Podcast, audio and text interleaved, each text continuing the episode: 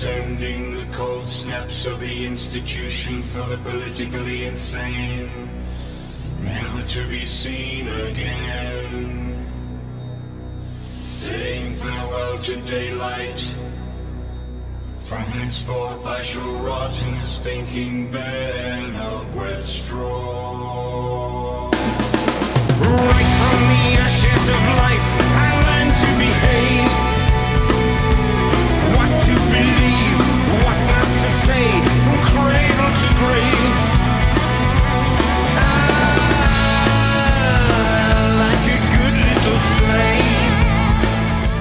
E aí, headbangers, hippies, grunges, punks, góticos e pessoas de merda que escutam essa bagaça. Eu sou o Metal e está começando agora mais um episódio do podcast Crazy Metal Mind. E já tem aqui comigo Daniel Ezerhard. Aí junto e, e reu- Reunido. E reunido. e feliz. E temos aqui também, depois de um bom tempinho, fazia tempo que o Douglas não gravava, acho que desde o meu, 300. o Douglas já está. Inclusive, já, até acho que o Gustavo Chagas já, já gastou, gravou mais que o Douglas. né? É, é verdade. Douglas deu uma subida, Douglas Renner tá aqui entre nós. É isso aí, galera do podcast mais rock and roll da internet. E hoje qual- sem catuaba. E vamos combinar que o som tá tribom. Douglas que morava no interior, Estou foi chocado. mais interior ainda e o som tá bom. O som tá tribom, Douglas. Bom. Parabéns. Nessa hora deve ter uma pessoa usando a internet aí também, Na que nem tu, tá cidade, ligado? né? Enfim, queridos ouvintes, como de costume, quem curte o trabalho do Crazy Metal Mind quer que a gente continue cada vez produzindo mais coisa e o que produz com uma qualidade ainda melhor, é só acessar padrim.com.br barra Crazy Metal Mind. Lá você colabora com a quantidade que achar que a gente merece. Tu estipula um valor pra pagar mensalmente pro Crazy Metal Mind que tu vai estar ajudando muito a comprar equipamento novo, a gente poder produzir mais, se dedicar só ao site, ajuda muito. E em forma de agradecimento, a gente dá algumas vantagens. Quem colabora a partir de 5 reais já pode entrar num grupo no Facebook onde o podcast é liberado antes pros padrinhos. Pode seguir no Instagram uma conta onde a gente posta vídeos de making off, de gravação, um monte de bobajada. Sempre que a gente se reúne, pessoal do site, a gente faz uns vídeos de zoeira. Tem sido muito bem, muito engraçado, muito bem aceito. Então é só acessar padrim.com.br barra Crazy Metal Mind. E quem colabora com os valores mais altos pode até escolher assunto de podcast, dizer uma banda, um disco ou qualquer coisa que a gente grava sobre. Então, padrim.com.br barra Crazy Aliás, o padrinho, só queria dizer que no, em- no dia do rock, foi muito legal que o padrinho no Facebook fez uma divulgação do Crazy Metal Mind, cara. Foi muito bacana isso. Eles fizeram já, já que estamos no dia do rock, vamos. Não, não podemos esquecer do podcast Crazy Metal Mind. E, cara, eu achei muito bacana. Fizeram uma. uma botaram imagem do Crazy Metal Mind, fizeram um- Padrinho é só amor. uma, um- fizeram toda uma uma, uma, uma, uma, que é uma divulgação Exato, que ficou muito bacana, que a gente queria até agradecer aqui o padrinho, que ficou bem legal e tipo agradecemos profundamente essa homenagem, que afinal de contas CMM é isso, é rock and roll. Exatamente. Usamos algumas plataformas desse tipo e o Padrim foi de longe a melhor, foi só sucesso, sempre nos atendeu muito bem. E outra coisa, muito obrigado, Daniel, por falar disso, que me lembrou de outro recado. Crazy Metal Mind fez uma parceria com uma rádio, veja você. Olha só. Agora pro- os podcasts do Crazy Metal Mind estão sendo transmitidos todo sábado no programa Showbiz da rádio Rede Mania de Itaqui, no Rio Grande do Sul. Olha só, dominando o interior do Rio Grande do Sul. Foi a parceria que o Ricardo Robson conseguiu pro Crazy Metal Mind, não é mesmo, Ricardo? Com teus contatos das rádios do interior. Vamos nessa, gente. O pessoal de daqui é sucesso, hein? Aqui é Rede Mania, só alegria. É isso aí, gente. Rede Mania, essa mania pega, hein? É sucesso. Vamos nessa, tá aqui. Muito Vamos de bom. som, hein? Grande Tita Moretti, que é o locutor que fez a parceria com a gente e com o Ricardo Robson pra transmitir o podcast. Então, no programa Vamos nessa, me convida, dá a mão e vem comigo. Vamos de Rede Mania. Todo Essa mania sábado. pega. E você que tem uma rádio que é o Crazy Metal Mind, só entrar em contato. Enfim, estamos aí mais uma vez pra gravar de um podcast, gravar um podcast de um disco que é lançamento. Ai, que disco delicioso. As bandas velhas estão tudo lançando disco. Desde 2016, pelo menos, só tem banda velha lançando disco foda. Inclusive, gravamos há pouco tempo, né, Rômulo? O Chip Trick. Sobre o Chip Trick, lançou, pra mim, até agora o melhor álbum de 2017. Ó, já inclusive. deu spoiler que esse aqui não superou. Não, eu, calma.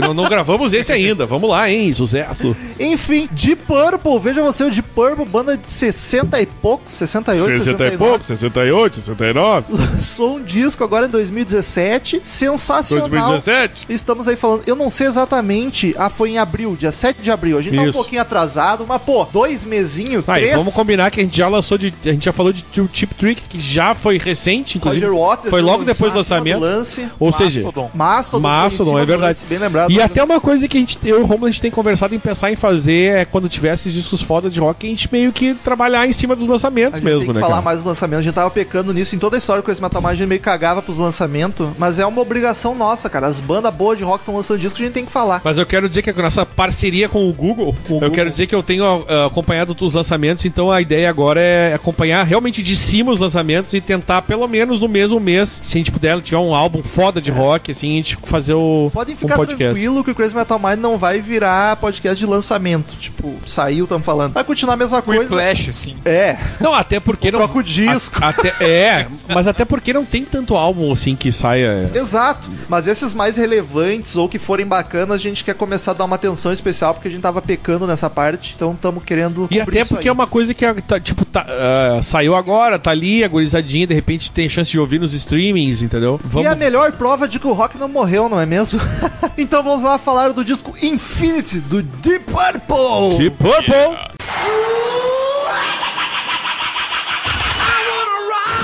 Oh Lord! 666. Crazy Metal Mind.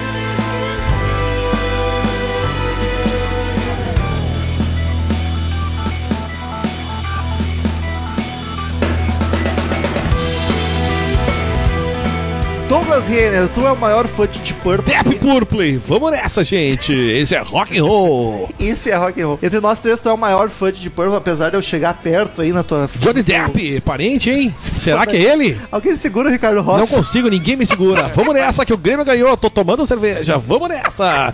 Heineken é minha patrocinadora. Primeiro, primeiro eu queria mandar um abraço pra galera que tá ouvindo o primeiro e último podcast lá na Rádio Mania, lá em Itaqui. Perdoem, tá?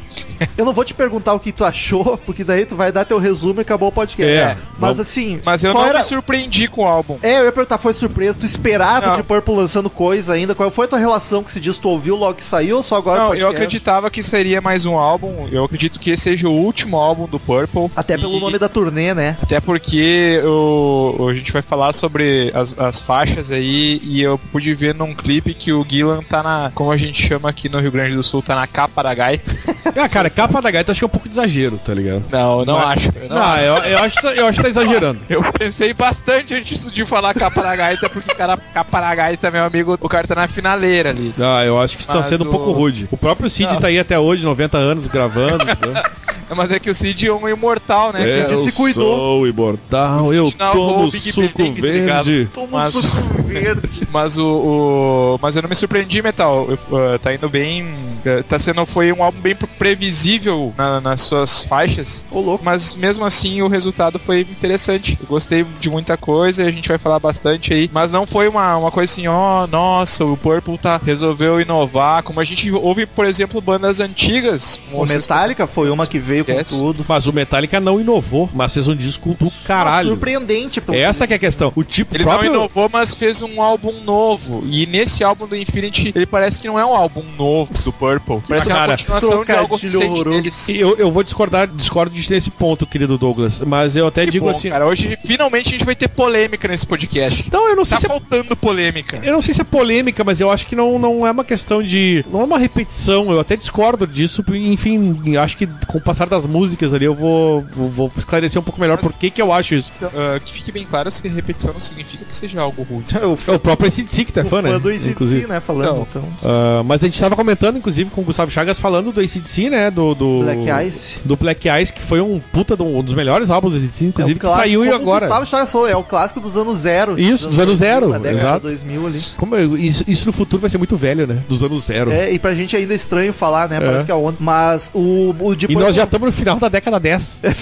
Ó, Olha que merda isso. O Deep Purple tinha lançado em 2013 o No What, que era o último até então, e agora, cinco anos depois, lançou o Infinity. Eu não cheguei a ouvir o No What, não sei se é bom ou não, até deveria ter ouvido, peço perdão, mas eu me surpreendi muito com o Infinity, cara. Eu não tava esperando nada do Deep Purple, de repente lançou disco novo e eu achei, olha, puta que pariu. Tem umas músicas que eu quase virei a mesa aqui de feliz. Eu, meu Deus, olha o Deep Purple fazendo um som foda pra caralho. Óbvio, temos as os poréns e as vírgulas aqui que vão comentar em breve, mas no geral eu achei, olha, sensacional. Assim, me surpreendi muito com esse disco. Não esperava mesmo Deep Purple lançando o álbum e tão consistente quanto esse. Se falasse, ó, o Deep Purple vai lançar um disco, eu, tá, vai vir um disquinho de música genérica como a maioria das bandas fazem, tá ligado? Tipo, seguindo a, a receita da banda e vai ser aquilo ali. É esse ponto que eu queria concordar com o Romulo Mas aqui, não, cara. surpreendeu pra cacete. Eu acho que tem um, um elemento surpresa, assim, aí. É, não é aquele disco de explodir a cabeça, mas, Mas- é um disco E- ótimo. Mas tem um elemento surpresa pra bom e pra ruim nesse mesmo disco. Isso é o que eu queria dizer. Pode ser que sim. Enfim, é o vigésimo disco de estúdio do Deep Purple, lançado em abril de 2017. Que, aliás, é uma das outras tristezas não ter visto eles ao vivo ainda, né? Ah, cara, é uma das bandas. Vinha todo ano pra Eu já tive a oportunidade de vão no vê-los. Brasil agora na- nessa turnê, né? Eles vão. É Curitiba, São Paulo, Rio de Janeiro. Sim, essa merda. Não vem pra Porto Alegre. Eu já tive a oportunidade de vê-los ao vivo e foi bem bacana, É cara. uma das bandas que eu mais gosto que eu acho que eu não vou conseguir ver, cara. Enfim, a formação. A Ian Gillan nos vocais, forma- da formação clássica. Steve Morse na guitarra, que não é da clássica, mas já tá há tanto tempo, quase tanto É verdade. tempo, mais do que o Hit Black. É quase um clássico já. É, Roger É. Glover, que é o baixista, pra mim é o baixista do Deep Purple. Não me venha com Glenn Hughes. Não, eu concordo contigo, Roger Glover. Don Airey nos teclados, que não é um John Lord, mas Don Airey John Lord? puxado. Don buy que foi tecladista do Ozzy, da carreira Em solo também. Mercedes Benz. E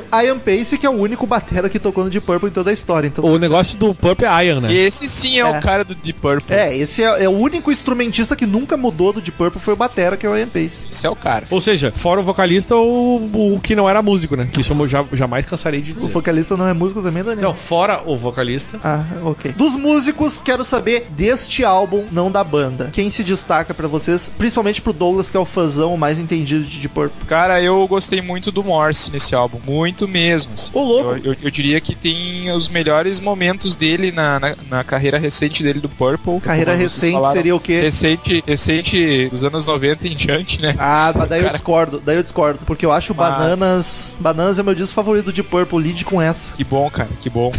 Mas- que bom, caguei atenção. pra tua Não, opinião. eu tô vendo que tu, tu gostou muito desse álbum, cara. Que bom que você gostou bastante desse álbum. Mas o Bananas então é a gente melhor. vai discorrer muito, mas o, o Morse tá nos seus melhores momentos do Purple, nessa na opinião desse humilde podcaster, então. Não, tá muito bacana. E é um álbum bem consistente. A gente vai falar muito. Pra mim, o metal tá sendo exagerado nessa conotação dele aí de, de álbum. Eu achei um pouco, como eu falei, um pouco mais do mesmo, assim. por- E depois a gente vai falar por quê. Mas aí, Douglas, eu discordo, eu discordo contigo na consistência e concordo com o Rômulo na, no, no, na- no que ele falou de, de fazer, ser um álbum inesperado. Daí eu posso estar exagerando um pouco, eu tô ciente disso. Não, eu acho que sim, o Romulo é muito suspeitão. Inclusive, a gente já tinha conversado sobre isso no Queima Pauta hoje. Mas eu acho que não é um álbum consistente, cara. Isso eu discordo do Douglas. Eu acho que tem partes bem desagradáveis, assim, no sentido de. Desagradável é uma palavra horrível. É, uma Não- palavra não, forte. cabe, não cabe. Mas tem, tem músicas bem, bem tipo, Whatever. esquecíveis, assim. Não, tem, tem músicas, ah, tem, tem faixas do álbum que elas são mais fracas. E tem faixas do álbum Mas que tem elas álbuns, são, tem, tem faixas se que são sensacionais. Um mais. É, eu, Ele- o meu exagero, eu acho que é por isso. Porque assim, como um disco, eu posso estar dando spoiler da nota final, como um disco eu acho ele mediano. Só que, porque tem músicas que eu achei ok, umas até bem estranhinha. Só que tem músicas nesse álbum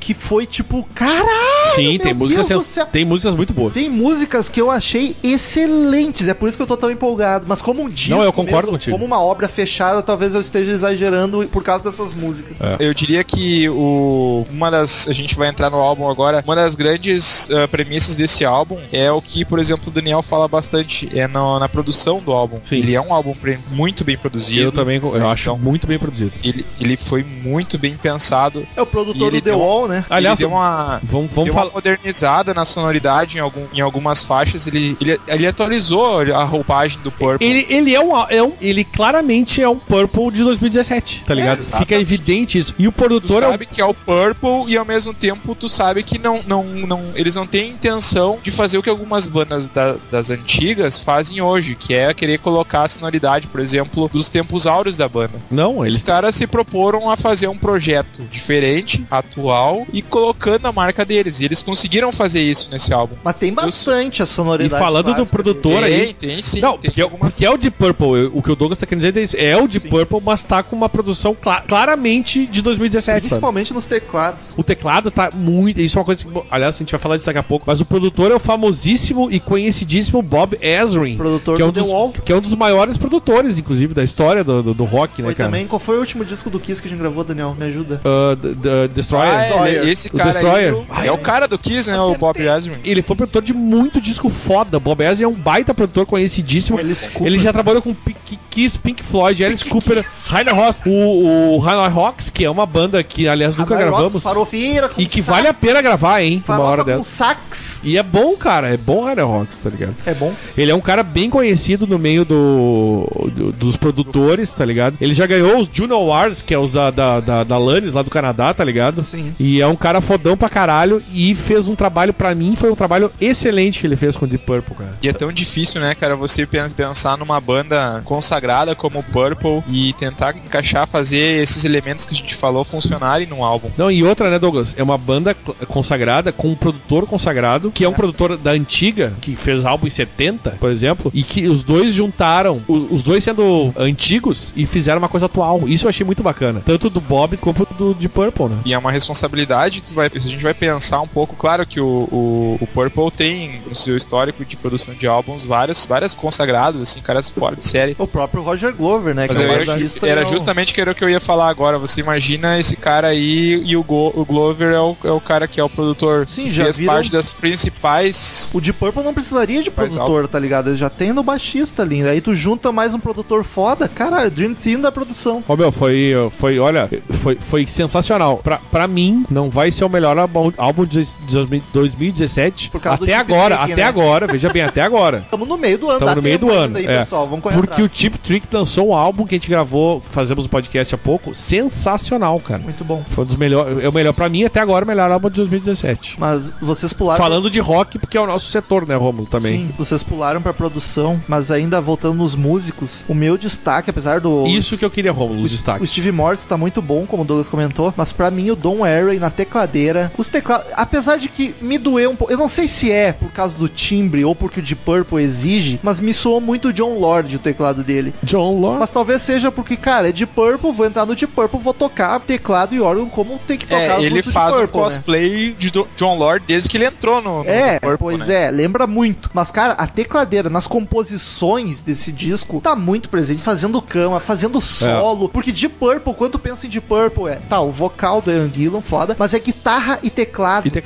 exato. Duelando, inclusive. Exato, é os exato. dois instrumentos mais presentes. E eu queria dizer, Don Airey justamente. tá destruindo, Se a, tá pergun- velho, se a pergunta do Romulo é o- os destaques do álbum, eu vou te dizer, foi o que eu percebi hoje. tá morrendo. O teclado e as guitarras. O vocal passou de longe de ser destaque. Mas o, o, os te- o meu, o teclado, ele tá presentaço em todas vocal as tá músicas, capa ele tá na tua, ele, tipo, ele tá na tua cara, assim. O Meu, teclado tá, tipo, na tua cara. 69 anos, Don Airey. É. Quase setentinha. Mas eu vou te dizer que eu acho o, o, o grande destaque pra mim é o Don Airey e o, o Steve Morse. Mas vou, vou falar então. A não ser que o Douglas queira falar dos teclados, hein? Aliás, Douglas, tu- Não, eu deixa, fiz- Deixa eu- o Douglas eu- falar por causa do destaque. O que, que tu destaca aí dos músicos? Não, eu já falei do Morse e, e eu pontuei o Morse em diversas faixas aqui. Eu Sim. também, também notei o que vocês têm comentado aí e eu até fiz algumas observações específicas do Don Airey que fez. Foi sensacional no álbum. Eu não, não discordo de vocês. Inclusive, eu acho que também ele tá num momento fantástico. Os caras, na verdade, a gente vai parar pra falar do Purple, o que, que a gente mais gosta do álbum, né? A gente vai pa- parar pra pensar, cara, o quinteto que faz parte do Purple. O Purple, historicamente, é uma banda que tem músicos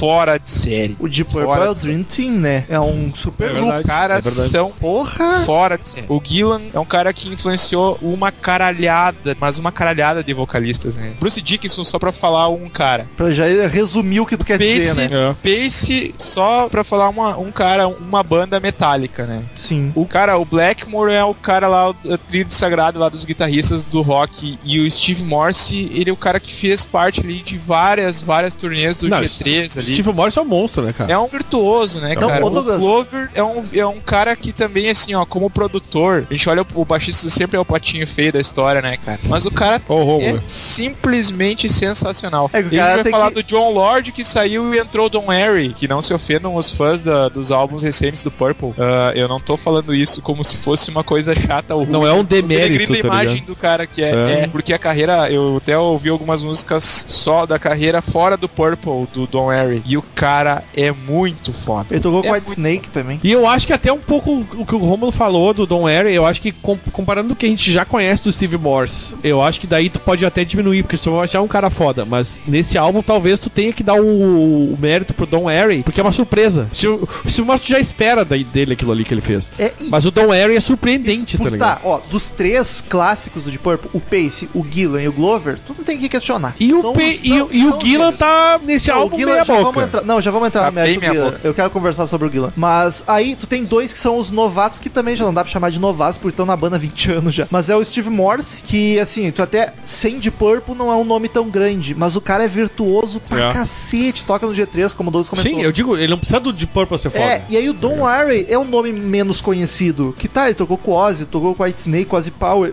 mas é aquele músico mais que passa despercebido. Isso. E nesse disco, Nesse álbum ele tá- Ele roubou a cena, tá Exatamente. ligado? Por isso que eu acho que dá, dá pra dar o. o- em, em termos de destaque, eu acho que o Don Harry pode ficar com destaque tranquilo nesse Ele álbum. tá emulando o John Lord? Tá, mas é o que o Deep Purple Mas, pede, cara, isso é um mérito. Não é, É, um demérito. você né? ouviu o Ele tá emulando o John Lord não é um demérito, de jeito nenhum. Exato. Inclusive, É o ele tá. Lord. meu, e ele Queria aparece. eu emular o John Lord. É, exato. E, ô, meu, ele tá foda pra caralho, aparece muito. O teclado tá. Tu vê que ele, to- ele meio que toma conta das músicas. Sim. Então eu acho que a gente pode meio que resumir que o Don Harry é o, desta- grande destaque desse álbum. Eu ligado? acho. na opinião de vocês. Tu não concorda, O Douglas? Douglas tá no Steve Morse. Tu fica no Não, Steve cara, Morse mesmo. é que, é que assim, ó, eu- a questão do, do, do Harry, vocês falaram muito bem essa questão, ele, de fato, cara, a gente vai falar da produção do álbum e tal, e, e como ficou bacana, ele, ele, ele muda um pouco o timbre da, da tecladeira dele ali na- em algumas faixas específicas, ali, alguns trechos, e, e ele é um cara tão bom, né, cara, porque a gente vai falar disso durante o álbum, mas o, o Purple, ele fez uma coisa diferente nesse álbum, ele fez um cover, Sim, sim. Fez um e é, cover. uma- e é o cover, né? É um Bom. cover de uma faixa clássica. Bom é uma coisa cacete. diferente. E é um risco, né? E é um risco Fazer e é um- um risco cover dessa fazer um faixa. cover, uma co- um cover clássico de uma banda clássica, em que também o tecladista é um cara muito visado. Aham, que é um cara muito foda, né, meu? Então eu concordo com vocês, Só eu que- não, tô, não é demérito. Eu, eu, eu- depois eu vou explicar o porquê do Steve Morse. Mas o Don Harry. tá Mas, ô, Douglas, eu, eu entendo o que tu quiser com o Steve Morse, porque pra mim os destaques foram o Steve Morse e o Don Harry. O que eu falei é que justamente o que o Romulo comentou, é que o Steve Morse a gente já espera aquilo dele. E o Don Harry tu não É esperava mais que surgisse surpresa, tanto. né? Então, assim, ó, eu acho que o Don Harry fica como destaque pela surpresa. Porque o Steve Morse não é uma surpresa. A gente sabe que ele é foda pra caralho. E realmente são, as, pra mim, os é mais, grandes... Mas agora- mais pop que o E- Don é, Harry. não, não é mais pop, é porque o trabalho dele já é muito conhecido. Não, pop de popular, foi isso que o Douglas quis dizer. Então, é isso. É. E eu acho que o Don Harry merece o desempate pra mim, que eu, pra mim foram os grandes destaques do Steve Morse e Don Harry, porque justamente foi uma surpresa. O fator surpresa. Mas agora, analisem comigo. Uma banda que tem cinco caras. Três deles são os dinossauros do rock, criaram o heavy metal. Sim. E os dois destaque, pra nós três, foram os dois novatos. os dois no- assim. novatos, entre aspas. Tipo, porra, a É. banda, os, os caras estão aí. É que eles têm mais fôlego, né? Mas, ô meu, sério. 70 Ah, até pra tocar teclado não precisa ter muito fôlego, né? Vamos, vamos combinar. Mas assim, não é um destaque, longe disso, mas eu quero falar de Ian Gillan. Eu destaco a humildade dele e dou parabéns pela noção que ele tem. Porque ele podia não, é estúdio, foda-se, dou um grito por dia, a gente grava em seis meses, vai sair um disco heavy metal, hard rock, lá nas alturas. Não, cara, todas as dez músicas ele tá cantando de boa, ele não grita, ele não se esguela em nenhum momento e não precisa. As músicas não precisam, ficou bonito sem ele se esguelar. Não, é óbvio que é bonito. Não passou vergonha, ele vai conseguir fazer isso no ao vivo. Exatamente. E cara, Aaron Gillan não tem que provar mais nada pra ninguém. Mas ele podia muito bem, como é estúdio, cara, vou pagar de fodão ainda, vou cantar alto, porque no estúdio ele consegue arrumar isso e depois se fode. Eu achei humilde da parte dele, que tipo, não, ele sabe das limitações, sabe que a idade já pegou e cantou de boa o disco inteiro e eu ó, bato É porque, palma. é, é porque essa é a merda, por exemplo, do cara ser um virtuose e fazer uma voz foda pra caralho. Do que, por exemplo, o nosso amigo Douglas, que me perdoe, não tô falando mal. Mas, por exemplo, o Stones é um cara que aquela voz é fácil de fazer dos anos 60, Sim. como ele faz agora. Sim. Porque é sempre aquela voz no meio. Não, e deve Pra machucar. fazer o que o Deep Purple faz, que o, que o, o Gillan fazia. Que é fazer Não uns gritos aqueles. "Ah!" Pô, Child in Time, cara. Exato. que Que, aqueles. Ah! Foda pra caralho. E Pô, isso já é muito se eu difícil fazer tentar agora. cantar Child in Time, cara, eu fico mudo, velho. Não, mas é verdade. É isso aí, Douglas. Essa que é a real. não, E eu concordo, a questão assim, ó, a- a gente tá falando do álbum e, e- e começando a falar da produção. Uma coisa que me chama a atenção, vou nessa linha de pensamento, o que teve, que sobrou no Gillan e tá sobrando nos últimos tempos é o bom senso dele. Ele tem a consciência que a voz dele não é aquela mesma voz. Ele foi até criticado em alguns shows, então, desde o Bananas, que a gente tava comentando, que o Metal falou que é um dos álbuns que ele mais gosta do Não, Purple, não, como- não, não, não. Não é um dos. É o meu favorito Tá, do de Bananas corpo é inteiro. Então eu vou abrir um parênteses aqui. É o que o metal mais gosta. O metal gosta de bananas, então, Eu pra fazer a gosto. piadinha completa. É o macaco, né? Mas o, o, o Gillan tem essa característica, ele foi criticado nos shows que eu ia comentar, que teve vários shows que ele fez, e turnês, enfim, que ele tinha que usar playback. Sim, não consegue. Natural, mais, cara. não tem como o cara fazer diferente. Nem todo mundo Mas é o que- Steven Tyler. O que eu ia. na- o- É a- verdade. Agora começando a entrar na, Inventário na meio produção do álbum. alienígena, tá ligado? O, o Purple, então, ele está na turnê The Long Goodbye Tour.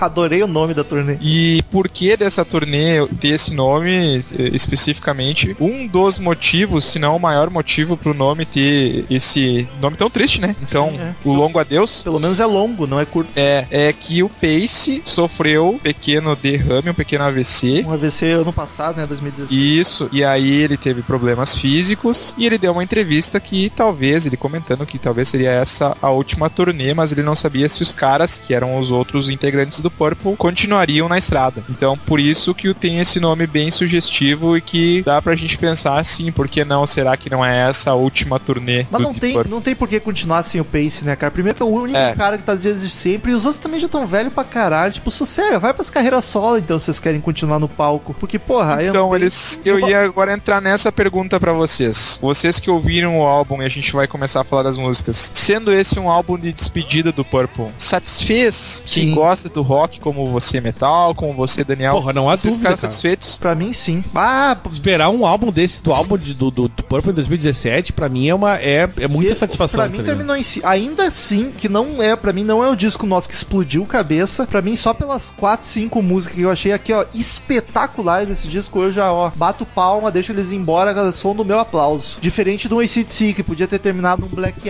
Ice, mas quis É. fazer mais um e só. Eu concordo. É, é nesse sentido que eu queria voltar, Daniel. Então, por que, que eu acho um álbum consistente? Se eu falei que era mais do mesmo, né? Exato. Porque é uma característica do Purple nesses últimos 15 anos. Então, ele vem fazendo álbuns que ele não tem forçado muito, então, o Gillan na voz dele para alcançar notas elevadas, falsetos extremamente aguçados, enfim, agudos. E ao mesmo tempo, ele tem mantido uma sonoridade bem característica dos seus integrantes novos. Então, que a gente tá falando novos que tem mais de 20 anos, que talvez o Morse seja o guitarrista que mais tempo to- tocou com o Purple, falando de tantas trocas que teve o Purple de gui- guitarristas, teve Meu, nessa, nessa onda que tá falando, um amigo meu uma vez falou: Bah, cara, acho foda que eu achei tosco que o Deep Purple botou um cara novão pra tocar na guitarra, não combina com os velhos. Eu, tipo, como assim que cara novo? Steve Morse, ele é aquele loiro. O cara tem 62 anos, tá ligado? e tipo, é o novo da banda.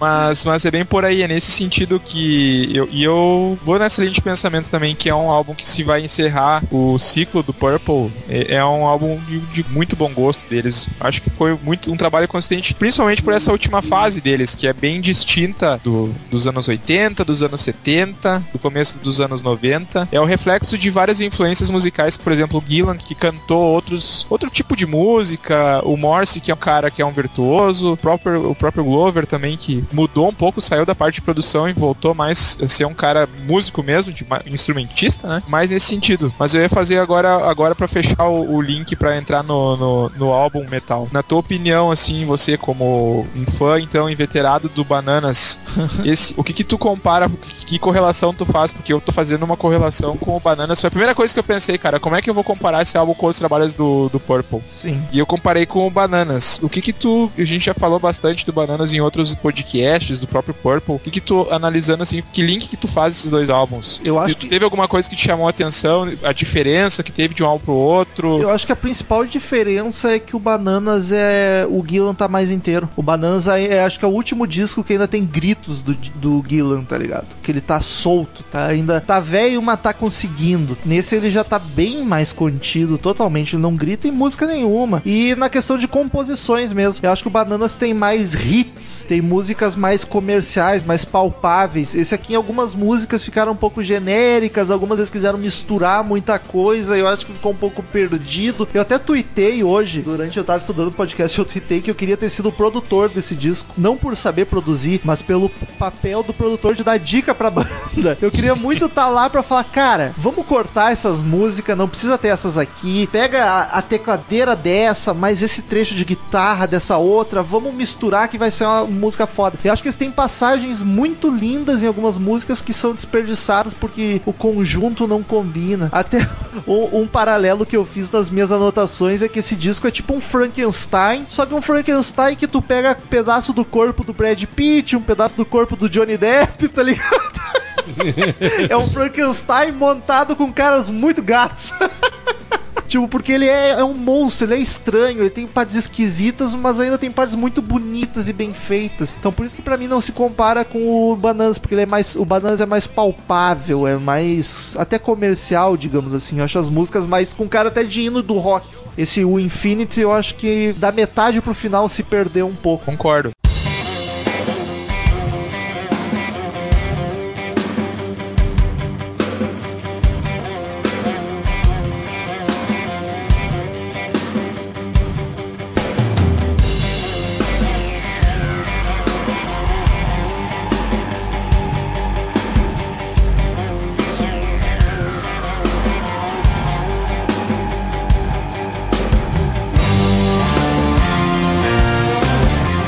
Sonoridade, a gente já comentou um pouco, mas sonoridade é o quê? É o de Purple clássico, som hard rock do de Purple, com tecladeira, guitarra presente, mais uma roupagem, uma produção mais atual, né? É, eu tinha comentado ah, até, a gente tava conversando sobre o álbum no, no Face aí, ah, eu tinha comentado que o álbum era um pouco mais suave, era o termo que eu tinha utilizado pra usar. Ele é menos agressivo. É, e, e- e ele é mesmo mais Flat. é mais light, assim? A É. questão, ele, ele não, não tem abusado tanto, talvez justamente por, por essa questão do próprio Gillan não poder fazer o que ele fazia, mas de forma alguma significa que isso seja um álbum ruim. É muito bom, um álbum muito bom. Ele é um álbum diferente. Eu diria que ele é um álbum diferente do Purple, sim. Ele é um álbum à parte, mas não significa que ele é um, um álbum que em alguns momentos ele tem mais peso, mas na maioria dos momentos do álbum aí, do decorrer das faixas, ele é um álbum menos agressivo do que outros álbuns, então, aí dos Sim. últimos 15, 20 anos aí, pra fazer um paralelo mais Do que- recente da banda. Do que o próprio Bananas, ele é mais, menos Do que o agressivo. próprio Bananas. Mas enfim, o Romulo não me perguntou, mas eu vou falar. Esse álbum foi lançado dia 7 de abril de 2017. E nós temos alguns dados aqui sobre paradas, tá ligado? É, vendagens não eu vou tem, falar né? só. É, verdade não tem, mas eu vou falar só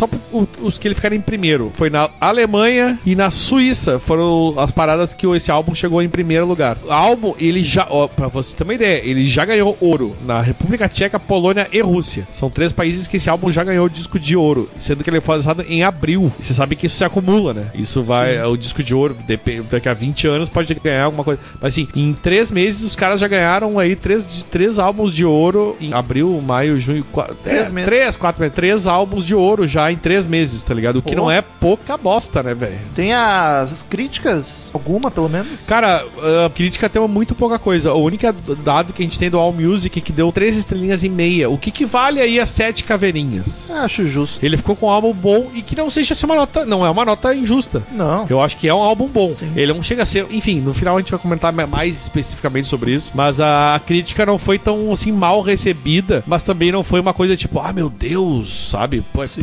Purple. Não, foi tipo, ah, Purple lançou um álbum bacana. Tá top. Isso. tá legal, tá bacana.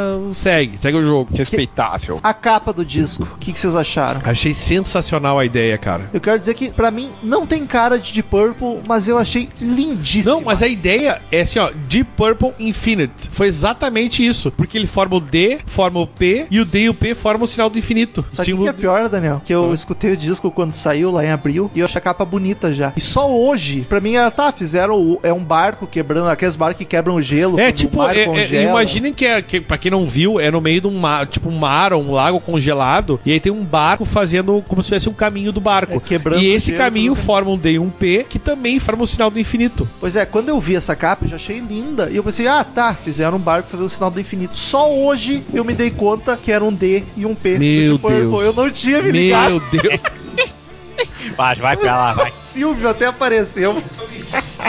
Cara, eu não tinha me ligado que era um D e um P. Quando eu vi, bah, mais genial ainda. E eu achei linda essa capa. Eu sou bem crítico de capa e achei toda a capa muito bonita. Bonita demais, né? As cores dela, azulzinho, Tudo muito esverdeado. legal, assim. cara. E eu concordo, sim. Não parece. Você olha até pela fonte, né? Que foi escrito de Purple Infinity. Não parece um, um álbum. Você olha assim, você vai pensar que é um álbum de New Age, tá ligado? Tu vai Pior, ali. é Enya. É, mais ou menos por aí. E, cara, que ideia bacana. Eu achei muito bem pensado.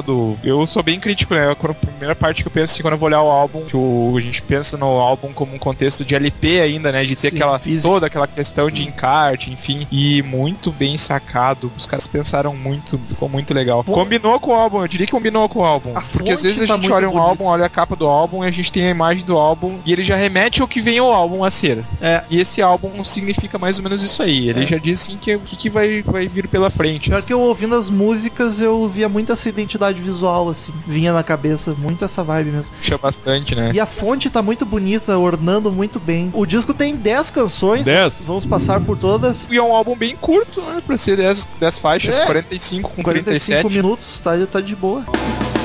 Right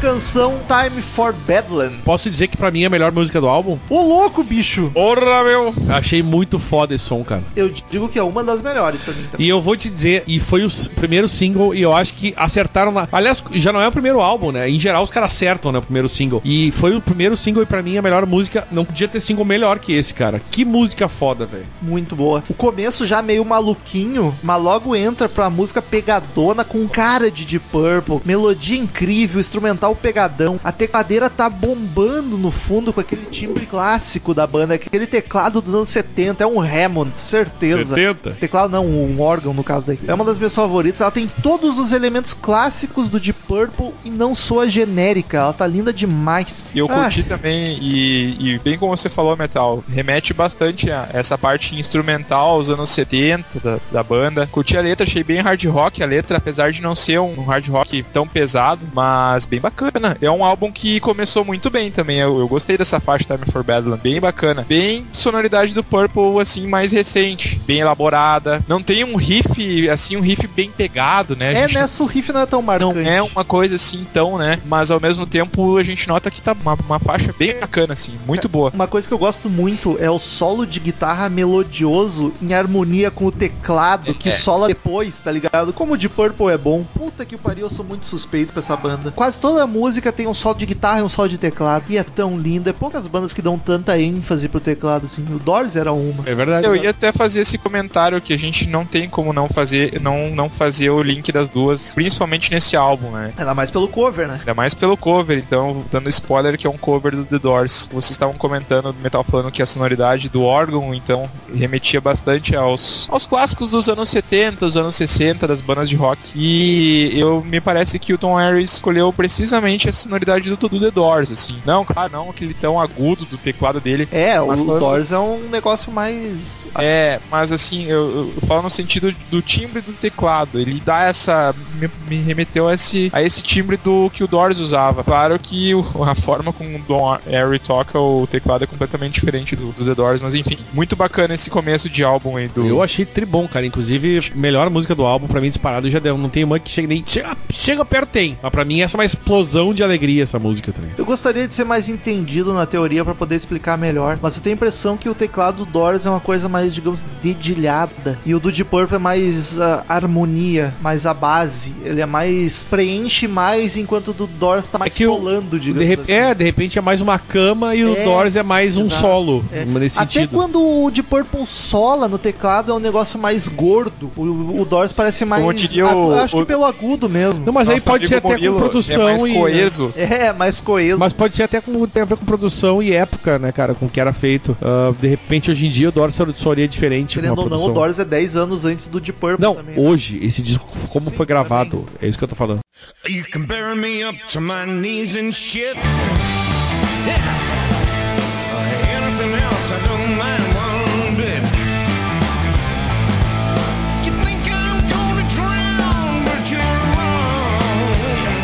Segunda canção, Hip Putz. Cara, eu gosto muito que ela começa só com vocal. Ela dá um climão muito bacana. É só o Gillan cantando e aí logo entra a música que é mais calma, mais, mais melodiosa. Eu também achei, eu gostei. Nessa faixa especificamente, aí sim eu até fiz uma observação, ó. Nessa faixa eu gostei muito da tecladeira. Olha só, teclado furioso no meio da Tá, canção. o cara tá enlouquecido nessa, nessa faixa, sim. Essa Sim. tenho que admitir. Talvez essa seja então a melhor faixa, na minha opinião, até o que seria louco. o destaque do Don Harry. Em comparação com a primeira e até com as outras, ela é um pouco mais quadradona, né? Ela ainda é, eu acho bonita, mas ah, enquanto a primeira Time for Battle eu acho ela mais suave, essa é um pouco mais marcada, mais quadradona, mais reta. Mas é Mas linda. eu. É muito, muito bacana, assim, a, a, a faixa. Ficou, ficou legal, cara. Eu também chamei, coloquei, chama atenção aqui do Pace. Também gostei da marcação que ele fez nessa faixa. Bem diferente. É uma faixa que eu não coloquei entre as melhores do álbum, mas é uma faixa muito boa também. Eu não coloquei entre as melhores do álbum, mas é a única que eu vou fazer aquele pedido especial pra produção, pra edição de aumentar o volume da música. No momento específico, eu acho muito bacana. A guitarra tá solando, aí a guitarra termina o solo com um grito, a guitarra gritando, sabe? Uma nota esticada assim. E aí volta pra música com o Gillan cantando, e é muito foda, cara. A guitarra termina gritando, aí o Gillan canta e volta a música toda junto. Fica muito linda a produção. Sobe só esse trechinho pro pessoal entender o que eu tô falando, eu acho lindíssimo.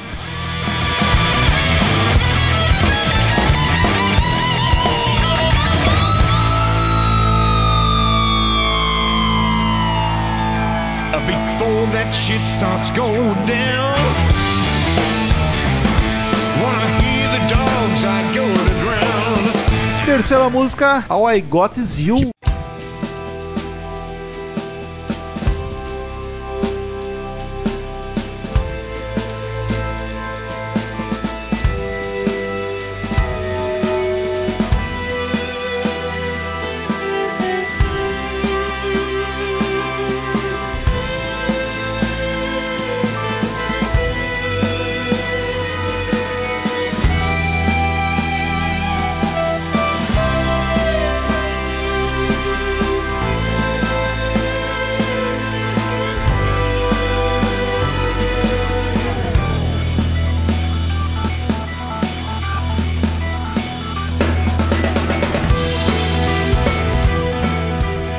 Mim é uma das mais chatas do disco, inclusive. Tudo que eu tenho é você? É, eu acho uma das mais chatas do disco. Reboot seria o quê? Botas Reboots. Reboots. Ai, que. É uma difícil traduzir esse nome. Time for Bedlam. O que, que é Bedlam? Não é. Sei Não é. ah, não tem a ver com é cintura, é. É, hip seria cintura, tipo quadril, É sei lá. Eu... cintura, né? É o quadril, exatamente, quadril. Não faço ideia, já estamos na terceira, foda-se. Peraí que eu vou, eu vou, vou tentar traduzir e eu já, já aviso pra vocês. Vai traduzir a segunda? Não, peraí, vamos ver o que a gente consegue aqui, ó. A Natália tá de prova que eu tô tentando. Cara, All I Got Is You, intro super melodiosa. Eu achei uma das mais chatas do, do álbum. Cara, eu gosto demais. Ah, Reboots é botas de anca, tá? De Então Anca, tá explicado. É né? Estávamos no caminho correto. Cara, a bateria tá só marcando enquanto a guitarra e o teclado dançam lindamente. O riff é sensacional. Mas tu achou boa essa música, Romulo? Ah, demais. Mas eu achei tão chata, cara. Eu acho que o riff ele é pegadinho e bonito, tá ligado? E aqui o Roger Glover se destaca um pouco mais, o baixo tá um pouco mais presente. E eu fico triste com esse disco, inclusive Bob Ezrin, Ezrin. Fiquei chateado que Roger tá ouvindo Glover... nós. Fa- Fala, de- fala mais uma vez, Não, Metal. tô falando direto pro Bob. Bob Ezrin. Vou- não vou nem falar o apelido pra não soar simpático. Pro Robert. É pra você, viu, Robert Bob? Ezrin. Presta atenção no que o Metal vai falar. Pode falar, O Roger do Glover. Roger Glover é um dos baixistas que eu mais gosto de toda a história do rock and roll. É um dos melhores. É o produtor, é sensacional. Faz umas linhas de baixos incríveis isso- e quase não se percebe o baixo dele porque o volume tá baixo. Era só aumentar um pouco o volume do baixo porque as linhas estão ótimas. Quando tu consegue prestar atenção na música, no baixo da música, é lindo, cara. Essa é uma das Isso que o baixo se destaca. Metal. Vou concordar com você, mas isso aconteceu em todas as faixas. Sim, todas, todas. Em todas. Não foi só em All I Got You. Não, essa é ainda uma das que ele se destaca um pouquinho, que ele aparece um pouquinho mais. Mas ele tá apagado em todas. Eu fiquei triste. Todas. Todas, todas, todas. Isso aí é, é inveja, porque o produtor do Deep Purple era o Roger Glover. Aí chamaram o de fora e ele apagou com o Roger pra cortar a concorrência. Ciúminho. Tô de olho. tô de olho. Concorrência é foda, como Bob se tivesse Ezrin. concorrência, tá ligado? Bob. Ezrin ter concorrência é Claro que foda. tem, porque o Glover é muito mais foda. Ô Glover, Eu ia fazer. não te eu- submete. Eu também não curti muito essa faixa. Eu, por isso que, que legal, cara. A gente vai ter uma discordância bem grande aí. Não acho que esse é um álbum que vai diminuindo a beleza dele durante as faixas. Muito pelo contrário. Por isso dessa minha ideia de ser consistente. Mas aqui nessa faixa especificamente é um dos raríssimos momentos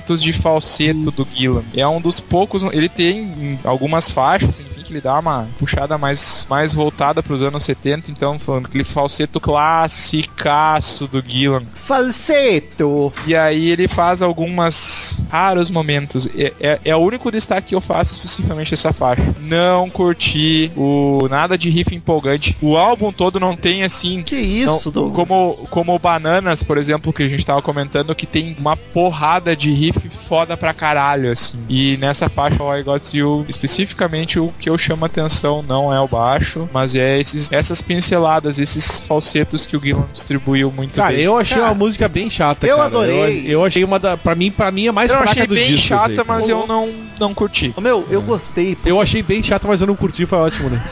Eu acho que ela, ela mescla muito bem entre a melodia dos estrofes e os riffs marcadinhos que vão intercalando. Cara, nessa música o riff é o cimento entre um tijolo e o outro do estrofe, cara. Nessa linda casa que é a música. Meu Deus, que, Que merda é essa? O Romulo tá bêbado. Cara, essa é uma das minhas favoritas do disco. Eu tô chateado. Vai, eu acho tão chata essa música, É linda, É. cara. Pera aí, até agora tu não tinha comentado isso. Essa é uma das favoritas do disco. Eu falei isso da primeira você. também. A primeira. Pra mim, a primeira é minha favorita do A disco. primeira e a All I Got Is You são as que eu mais gosto. Eu, pra mim, a primeira é a favorita e essa é a mais chata. Ou uma das mais chatas, na minha humilde opinião.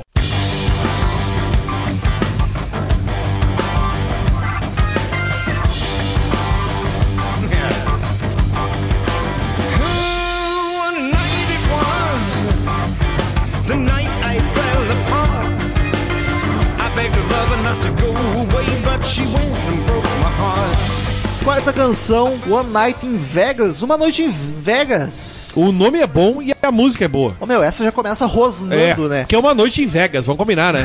O que, fica em- o que acontece em Vegas, fica em Vegas, né? É uma música mais agressivinha. Eu gosto muito do detalhe da música parar pro Gil entrar logo em, logo volta, tá ligado? E o teclado também é tá ali, né? Sim. Tá na tua cara. Mas logo no começo eu acho massa que a música para riff, aí o Gillan começa a cantar e a música logo volta atrás. É só um, um detalhezinho curto, assim, fica muito bacana. Bem, remetendo bem a fase aí sim, a fase anos 70 do, do, do Purple. Essa é uma faixa que remete um pouco mais à fase mais clássica da banda. O baixo tá com timbrão nessa música. Ele tá mais. Como é que eu vou dizer? Talvez mais agudo, um pouco mais agressivo o baixo. Tá baixo o volume ainda, mas dá pra notar que a distorção dele tá mais porrada. Eu tenho que falar mais uma vez isso. Como foi bem produzido esse álbum. Eu concordo Nossa. contigo, Douglas. Metal chama atenção. Vamos colocar então um asterisco. O baixo está muito baixo. É, tá, o baixo tá muito Mas, baixo. mas o álbum, cara, mesmo nessas faixas que a gente não curtiu, você vê, cara, como foi bem feito esse negócio. Aham, eu tenho essa mesma impressão, Douglas. Exatamente essa mesma impressão que tu, cara. Eu acho Meu, que foi muito bem feito. tá Bob? Ezrin já era foda em 80 com o The Wall, calcule agora. É muito bom, cara. Ele foi, ele foi muito bem pensado, assim. Ele é muito bacana, cara. Mesmo nessa faixa, que, que eu não é a minha preferida do álbum. Até agora não chegamos na preferida. Vocês dois Olha já aí. entregaram ouro. Eu, eu Vocês- já entreguei, a minha já tá entregue. Já o tá entregue. Daniel já foi fácil, né? Eu tô em Na dúvida. primeira. E o Metal agora falou, coitado do Metal.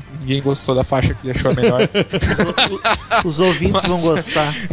Mas enfim, cara, ah, mesmo sendo numa faixa assim que eu não, eu não considero também uma das melhores do álbum, gostei muito, gostei dessa faixa. Chama a atenção o que vocês falaram, dessa questão de não ter um, ter um pouco um riff um pouquinho melhor e ao mesmo tempo tá faltando baixo que o Metal falou e remete aos anos 70. É uma faixa interessante, não é uma faixa excepcional, mas muito bem produzida. Muito. Que O álbum tá muito bem. O álbum tá muito redondo, cara. Essa que é a real. Muito bem feito. Muito bem Pra, feito. pra mim, o álbum tá muito bem. Tá muito redondinho, tá muito acertado, assertivo, talvez até seja a palavra. Eu vou dizer que o Pace não se destaca muito em canção nenhuma. Não, também acho. Também marquei isso aí. Olha aí.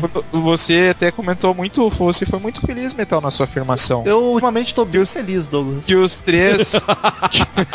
Eu quero bem serinho. Eu, ultima- eu ultimamente estou bem feliz, Douglas. que bom, cara. Que bom que tu tá feliz. Fico feliz que tu tá feliz. Hoje é o dia das redundâncias. Cara, impressionante assim, ó. A gente tá falando de um, de um álbum que, ao mesmo tempo, ele tá sendo bem polêmico também entre nós, né? Vamos falar uma realidade. Ele é um álbum que tem essa, essa, né, essa diferença pra, pra cada um, como a gente tem percepções diferentes do, do álbum. Mas ao mesmo tempo, eu concordo que os três dinossauros não estão se sobressaindo nas faixas, assim. Eu não achei nada de nenhum destaque deles, assim, excepcional durante o decorrer do Infinity. E essa é mais uma faixa que comprova isso. Também concordo, Metal, que o, o Pace não tá. Talvez até pela doença ali, que. É, pela doença ser. não, pelo, pelo Tá que segurando. aconteceu com ele, né? Enfim. O que aconteceu? A gente já falou, o Daniel, quando o podcast for pro arte, escuta. Tá, eu vou, vou tentar.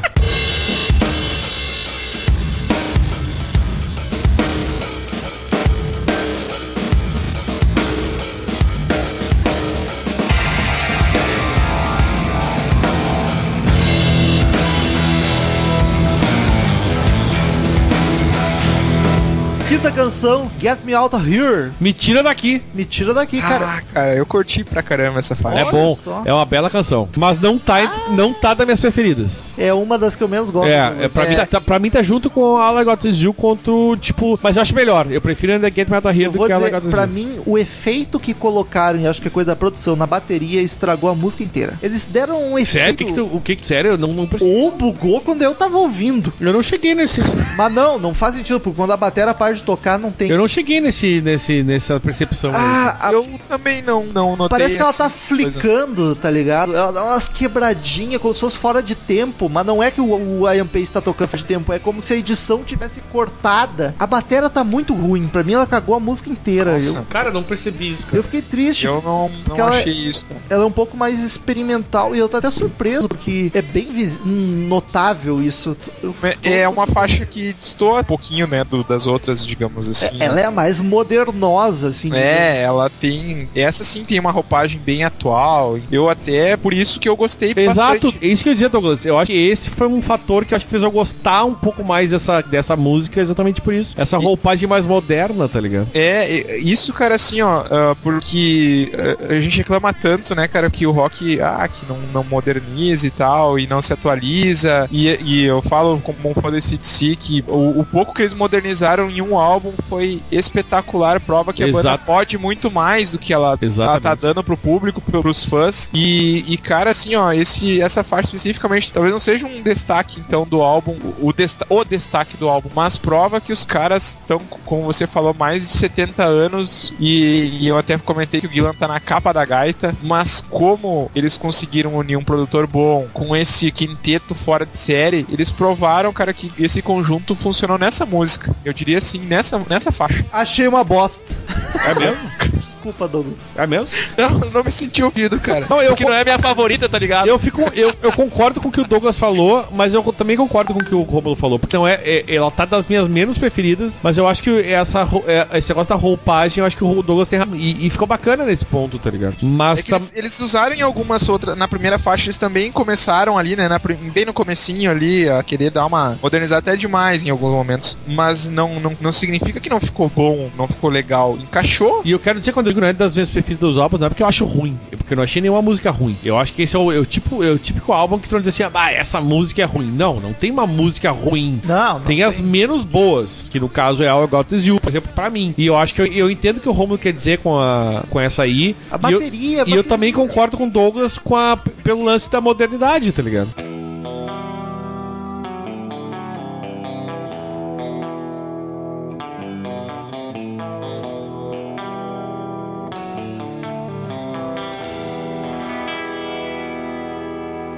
It wasn't quite the curse of Tutankhamun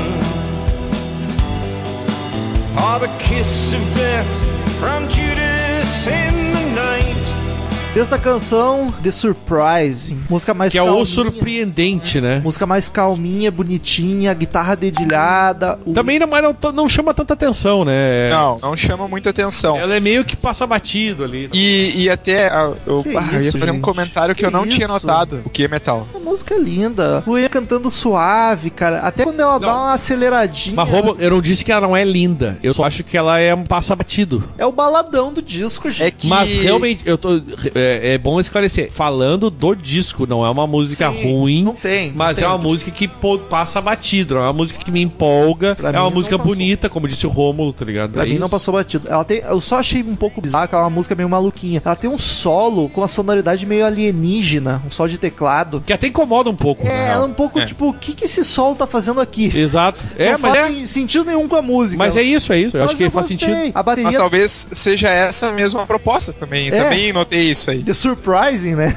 Não É. posso dizer que eu não fiquei surpreso, mas a bateria dá umas, ata- umas atacadas legais, assim, o solo de guitarra tá bem me- melodioso. Eu acho uma música bem bonita, assim. O estrofe final é o mais bonito da música toda. Ela tem uma, a, a música tem umas partes estranhas e outras sensacionais. Eu fiquei um pouco dividido, mas pra passar batido não serviu. Ela tem essa característica de ser um- uma faixa a mais, talvez a mais calma do álbum, então mais suave. com- É, eu acho que é o baladão. Eu acho uma coisa bem interessante, cara, que eu notei assim nessa faixa especificamente, que ele remete bastante à carreira solo do Gillan. Gillan tem algumas faixas na carreira solo dele que são bem parecidas com essa faixa especificamente. Esse trabalho que ele faz fora do, do Purple. No Purple ele consegue ser ainda mais abrupto quando é um, um som mais pesado e, e ainda mais calmo que o Purple quando ele quer fazer uma música mais, mais calma como essa, mais melodiosa, mais. Enfim. Eu, eu particularmente não achei nem um pouco interessante essa faixa, assim, não achei, não, não achei bacana, assim. Suou um pouco do álbum essa parte especificamente, não foi a que eu menos gostei do álbum. Porque tu é muito interessante, né, Douglas?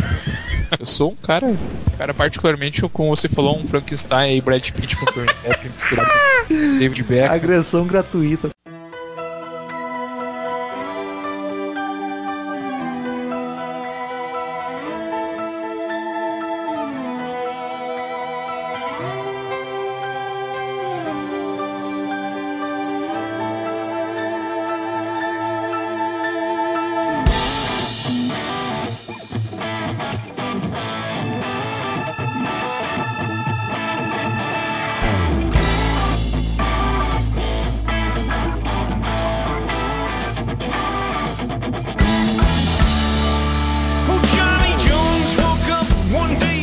Sétima canção, Johnny's Band, a banda dos Joões.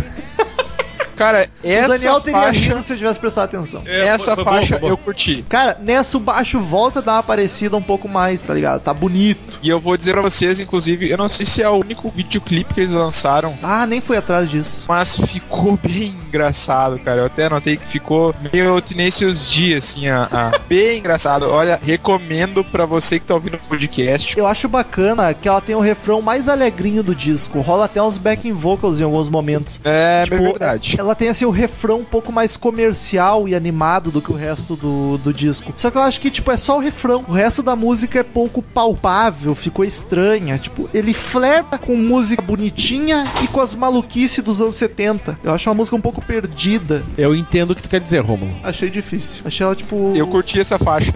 E eu vou, vou falar uma coisa pra você que tá ouvindo o podcast da sua casa, tá ouvindo na Rádio Mania em Itaqui. Rádio Mania tá aqui, hein? Aqui é, Coloca é Rede Mania. Não é Rádio Mania. Fala certo, Douglas. Coloca Vamos que é sucesso Jones aqui. Band, Johnny's Deep Band. Purple. Cara, o Deep clipe Purple. é muito engraçado. É um clipe no melhor estilo Tenacious D, como eu tava comentando, que é aquela banda do Jack Black, o ator, aquele que é metido a roqueiro, enfim. Essa sim é uma faixa que remete a um clássico do Purple. Não que seja a melhor do álbum, mas é uma faixa que eu curti, assim. Eu concordo com o Metal em algumas coisas que parece estar perdida essa faixa no álbum. Pra ou, mim- a, ou a faixa durante ela parece A metade, é uma fi- cola. metade final do disco, pra mim, decai bastante, assim. E eu curti, assim, achei, eu coloco essa aí entre talvez as três melhores do álbum pra mim. Ô, louco, bicho. Surpresa, hein? Me surpreendeu. É, não, mas é porque eu gosto do Purple. Tu gosta do Johnny? meio- do Johnny's Band. Eu não sei se é porque eu gosto do clipe também, porque, cara, eu curti mesmo o clipe, É a assim, banda recomendo. dos Joãozinhos. Joãozinho toca aqui na Muito Rede bacana. Hein? É um, ah, vou dar um spoiler aqui sobre o clipe, que é uma banda de rock, é uma banda do Johnny Band, e os caras estão tocando, tipo, eles são tipo Guns N' Roses, assim, até tem um cara que é parecido com o Slash, e tá tocando assim pra uma multidão e tal, quando eles são jovens, e aí quando eles estão velhos num pub tocando, assim. é uma viagem o, o, o clipe. Eu Muito vi a. Não sei se vocês viram as fotos que eu. Não sei se é do encarte do disco ou só de divulgação. Que é eles, tipo, no Alasca, na Antártica, sei lá. Eles veião, tudo vestido com uns husky siberiano e cheio de roupa. Tá bem engraçado os velhos lá. Na friaca.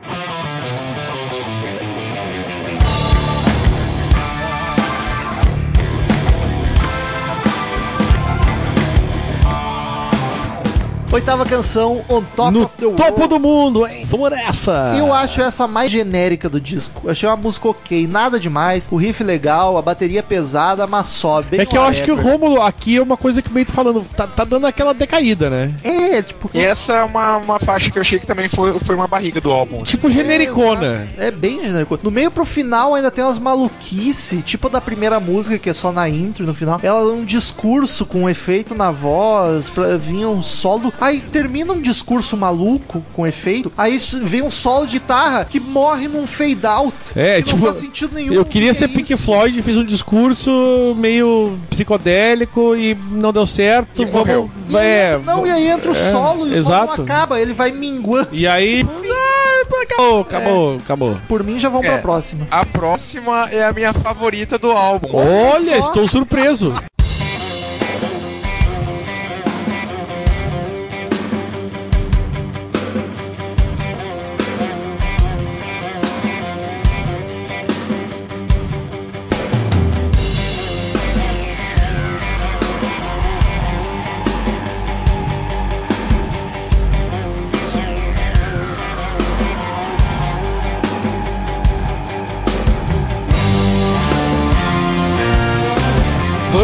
Of Birds Prey. of Prey, que é o. Né? Nona. Que aliás, uma, tem uma. Tem uma. Um, que o Jim Morrison recita um poema que chama Bird of Prey. Olha só. Que não é Birds, mas é Bird. Será of que não Prey. é uma. Porque em, Porque em na seguida. sequência vem o. Exatamente, porque em seguida. Mas a Birds of Prey, cara, eu acho um riff Que interessante. seria aves. A tradução é aves de rapina. Cast- É, de cast, de rapina. O... Eu ia falar, Metal, você falou muito bem do riff. E eu vou dizer especificamente por que que eu gostei de Birds of Prey. Por favor, me convença. Todas as, as fases do Purple tem algumas características que chamam muita atenção. Nos anos 70 a gente tem o, o Gillan, louco pirado. A gente tem o Coverdale. Nos anos 80 nós temos um pouco mais de John Lord. Eu diria que temos mais John Lord porque ele brinca com John. Lord, won't you buy me? Hey, Mercedes. Só pra não esquecerem dessa piada, tá, My galera? hands Não are dry dessa piada. Só My pra friends, eu fixar. falei my hands and my friends are dry. Mas pra finalizar, um riff que me lembra muito a era era dos- da época dos anos 80 do Perfect Strangers. Mas eu confesso que me chocou um pouco o Douglas, tipo, ser favorita. Foi bem chocante nesse Pô, ponto. eu destaco a qualidade dela. O meu gosto, ela me agradou bastante. Tipo, o meu gosto de remeter uma, uma faixa mais clássica dos anos 80, ser um pouco mais hard, hard rock que algumas outras faixas, como The Surprising, como nós estávamos comentando. Enfim, é a minha favorita do álbum por tudo isso. Eu achei ela bem whatever, assim. Eu achei, tipo, até o solo de guitarra achei bonito, com um teclado grandioso de fundo, mas eu achei a música. Ai, eu esqueci de falar do, do, do solo. Pode falar, pode falar, não é? O podcast não acabou Solo ainda. lindo, cara. Solo lindo. Talvez esse seja o solo que tenha me colocado lá no começo do podcast pra falar sobre o Steve Morse. Ô, louco, bicho. Agora eu falei. Cara, vou ouvir essa música de novo e prestar mais atenção no solo só por tua causa, Douglas. Porque eu, Então, ai, pra mim, eu vou ouvir novamente, então, cara. a Ah, terceira lá, a, a I I Got Got You. Vou fazer isso, então. Porque até notei que o solo é bonito, mas não me chamou tanto a atenção assim, a ponto de destacar o guitarrista.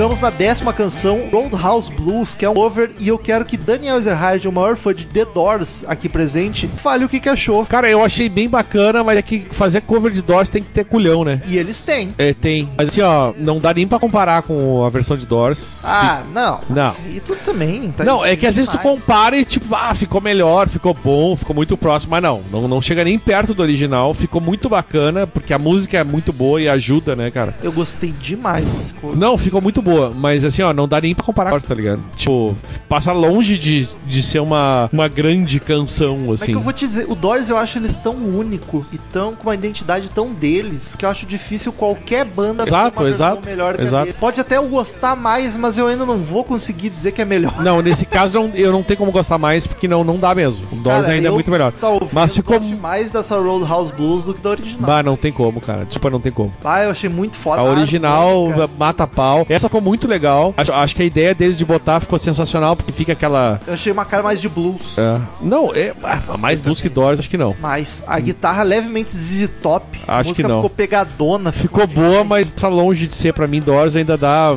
Fica quilômetros de distância dessa versão. A ligado? gaita, assim, a harmônica bombando. Mas ficou bacana, ficou bacana. E eu gostei de ouvir, porque, sabe, tá chegando no final do álbum, aí vem, tipo, bah, começa aquele, aquele Road- Roadhouse Blues que é demais do Doors. E, tipo, te dá uma emoção com a voz do Gillan cantando. É legal tu ouvir essa, essas versões, mas pra mim não chega nem perto da versão Eu do gostei Doors. porque eu achei ela mais porrada na cara. Achei ela mais, com mais punch do que a do Doors, que é mais assim, uma obra de Até porque uma festa em 2017, a outra É, foi feita em não. 60 e alguma coisa, né? produção ajuda É, pra caralho, é. né? Não vamos querer comparar. É, como versão eu gostei. Eu gostei como versão, assim, eu não, não encarei como um cover, eu achei bem. Como por exemplo, eh, nós temos várias bandas famosas que fizeram covers, é uma coisa difícil de ver na carreira do Purple. Não lembro de cover do Purple, não lembro aqui, não. Olha, tô, não. tô tentando puxar um cover que o Purple tenha feito. Ah, isso é uma coisa que me chama atenção no álbum, é justamente uma coisa. ah, a gente falou de várias coisas que eles modernizaram, que eles tentaram. Eles não viajaram muito na maionese quando eles tentaram inovar no álbum. Eles modernizaram e ainda ousaram com um cover famosíssimo, cara, de uma, de uma faixa famosíssima, uma banda super clássica que é o The Doors. Sabe o que, que eu acho foda? Que eles podiam, num- numa banda no patamar do Deep Purple, eles podem fazer cover da banda que quiser. Que se ficar ruim, o pessoal vai falar, foda-se, é o Deep Purple, tá ligado? Não vai, não vai ser demérito pra ele se ficar ruim. Vai ser só, tá, não deu certo. Mas não, eles pegaram e vão fazer Roadhouse Blues e ficou foda, tá ligado? Ficou honesto. Honesto, ficou digno, Ficou pegado. competente. É, exato. Se eles errassem, não ia ser demérito, tá ligado? Porque tá, é o de Purple fazer a versão deles. Foda-se, isso ia passar batido. Mas não, eles pegaram a música e ficou do caralho. E eu, eu acho que, é uma opinião pessoal, também dentro das limitações atuais dele, mas essa parte eu gostei do Guilo. Eu gostei a versão, todas. é, eu tô falando da versão. Não, cara,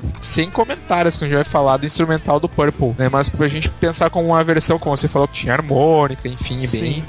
Né? Mas muito bacana, assim, ficou, ficou legal, ficou competente, então também. Vou nesse, na- vou repetir, que ficou bem, bem bacana a faixa. Então, queridos ouvintes, como de costume, no final de todo podcast de disco, cada um dos participantes dá uma nota de 0 a 10 caveirinhas pro álbum. No final, a gente soma, divide a média pra ver a nota que o site teria dado pro disco. A gente começa sempre com o mais suspeito, então vai o Douglas aí, antes de todo mundo. Eu vou dar 7,5 caveirinhas, cara. Ô, 7,5. louco. É, eu vou falar por quê, cara, porque eu fiz essa. Eu perguntei pra você, Metal, que é um fã do Bananas, e eu também curto pra caramba o, Bananas como álbum do Purple, e, e ele ficou acho do Bananas, na minha opinião. Ah, fica assim. E outra coisa, assim, ó, tem faixas. Eu, eu não, não, não fui exagerado com. Eu, na minha opinião, você foi exagerado em dizer que eu gostei pra caralho dessa faixa. Tipo, gostei assim, tipo, gostei ok, sabe? Não, legalzinho e tal. Essa faixa eu gostei mais, que eu curti mesmo mais, eu daria, pra você ter uma ideia, a faixa que eu gostei mais, fosse colocar individualmente, eu, daria uma nota 8 pra ela. Sim. Pra fazer uma média e pra ter uma consistência na minha análise do álbum, 7,5. 7,5 caveirinhas. Então o próximo seria o Daniel, mas como eu tô nervoso, eu quero me livrar desse peso logo, eu vou, vou me atravessar aqui. Cara, eu achei esse disco incrível. Na primeira vez que eu ouvi, eu caralho, não tava esperando. De Purple veio com um disco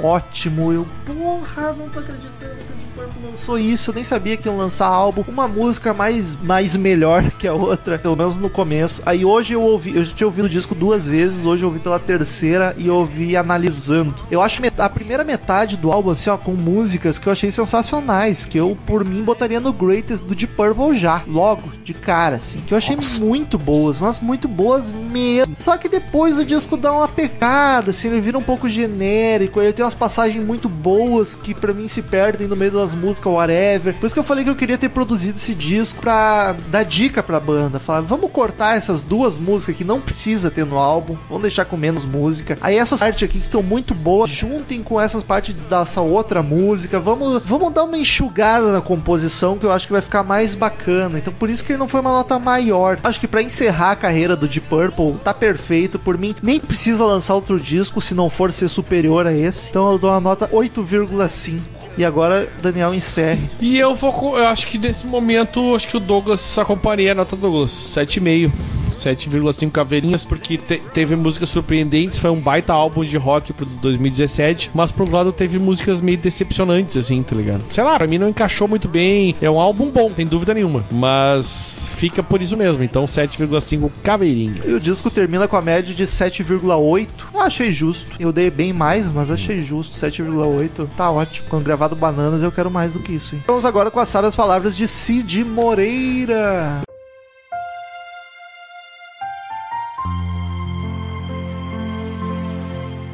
Os riffs são o cimento entre um tijolo e outro de estrofe. Nessa linda casa que é essa música. Rômulo 5412. Quase não faz sentido, mas vamos nessa. Cid, Cid virando o Ricardo Hobbs. Return to sender. Return to sender. I gave a letter to the postman. He put it in his sack. Então, queridos ouvintes, muito obrigado por. No que que eu tô falando?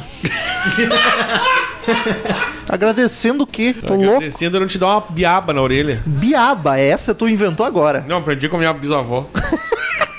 Pô, imagina aí, o ano que nasceu a bisavó de Daniel. Nasceu na Alemanha, né? Certeza. Sim, sim.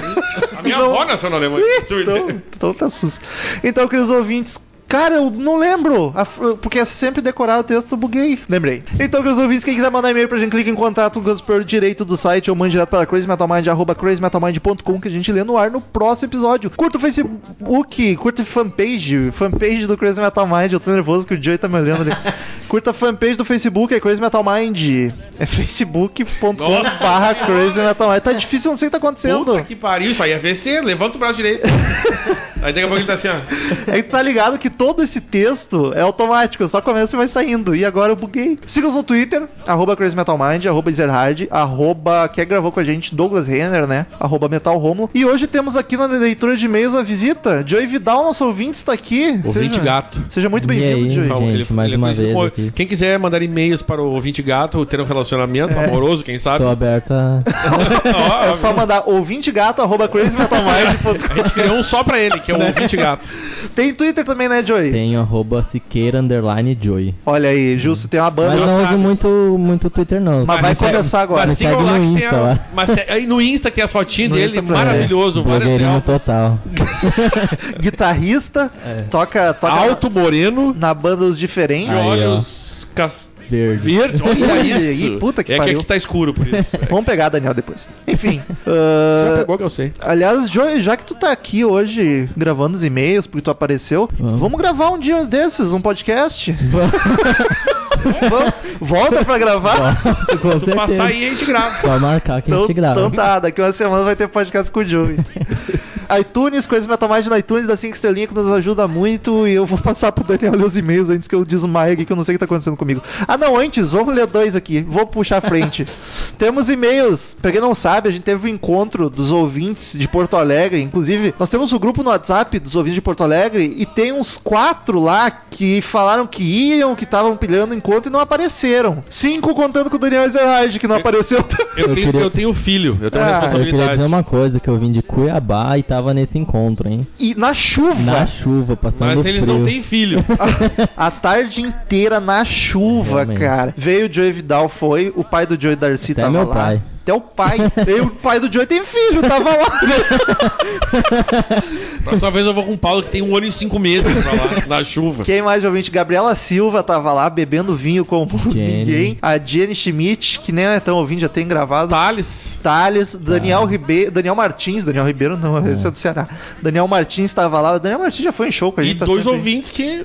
E dois ouvintes que nem sabiam do encontro, ouvintes que não são muito participativos. Um é o Jason de Novo Hamburgo. Que já mandou e-mail. Já mandou e-mail. E o outro vai me desculpar, mas eu não lembro. Eu tava, ele chegou no fim. eu Rômulo tava já bem bêbado.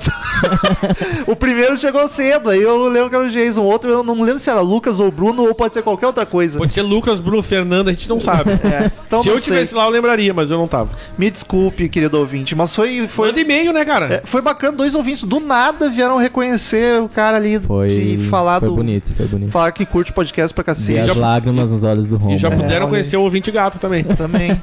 E Olha aí, Nath tava lá também, falou em gato, agora lembrei da Nath. O cara querendo não dormir É. no sofá.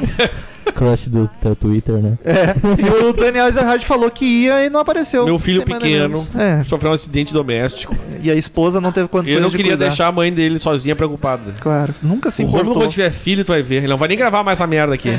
E aí, como o Daniel não apareceu, a gente combinou de todo mundo que tava lá mandar e-mail dizendo Daniel Cusão. Daniel Martins, de Porto Alegre, mandou Daniel Ezerhard Cusão. Um abraço. E o Joey, que está aqui, Olha mandou aí. também Daniel Ezerhard Eu Cusão. quero dizer que o, o Joey foi forçado a mandar isso, que eu- ele já estava aqui quando fez isso. Não foi nada. O Romulo coagiu o, o Joey. Foi ele que lembrou, inclusive, não fui nem eu.